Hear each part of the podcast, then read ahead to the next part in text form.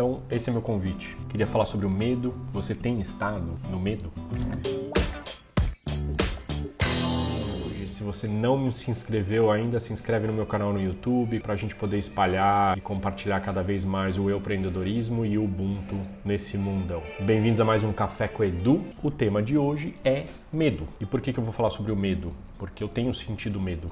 Estou nesse momento passando alguns dias com medo. E o medo é uma emoção que tem um julgamento por trás fundamental, que é o nosso receio de perder alguma coisa muito importante no futuro. Ela se expressa corporalmente, é, e eu vejo isso muito em mim, num nível de tensão corporal alto, então eu tô tenso e é impressionante o quanto eu percebo que eu tô tenso, o quanto cansado eu me sinto. É engraçado que eu tenho me sentido muito cansado. E é muito interessante e faz toda a coerência do mundo.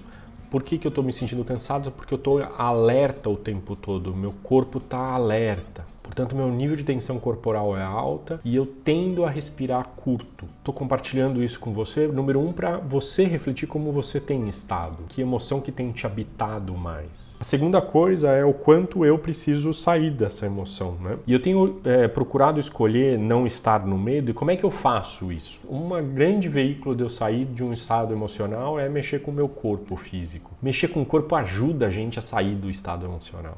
Então, o que é que você tem feito corporalmente para sair do estado emocional consciente, né? A outra coisa é que gatilhos que me levam para o medo e que gatilhos que me levam para outras emoções, né? Então, música é um veículo que também eu uso muito. E a outra coisa, a terceira, terceira dica que eu tenho dado é o tempo também, né? É, dado o quebre que eu vivi, acho que vai levar um tempo também para eu sair desse estado alerta. É isso que eu queria compartilhar com vocês. Linda semana. Tchau, tchau.